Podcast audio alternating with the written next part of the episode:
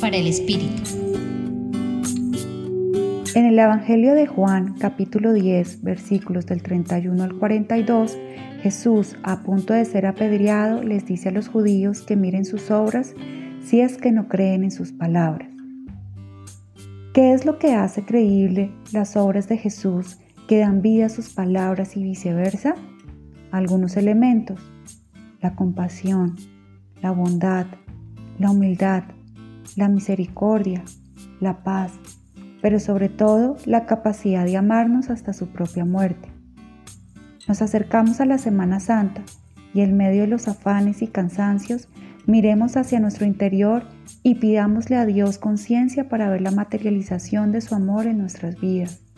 Que más allá de nuestras luces y sombras podamos abrir la puerta al silencio y la quietud para llegar a lo más profundo de nuestro ser, que sea una oportunidad de perdonarnos y reconciliarnos con nosotros mismos, con nuestros hermanos y hermanas, con la casa común y con Dios para seguir construyendo una vida cada vez más auténticamente humana.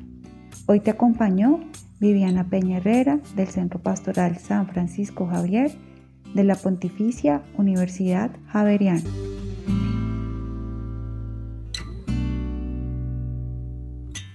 Escucha los bálsamos cada día entrando a la página web del Centro Pastoral y a javerianestereo.com.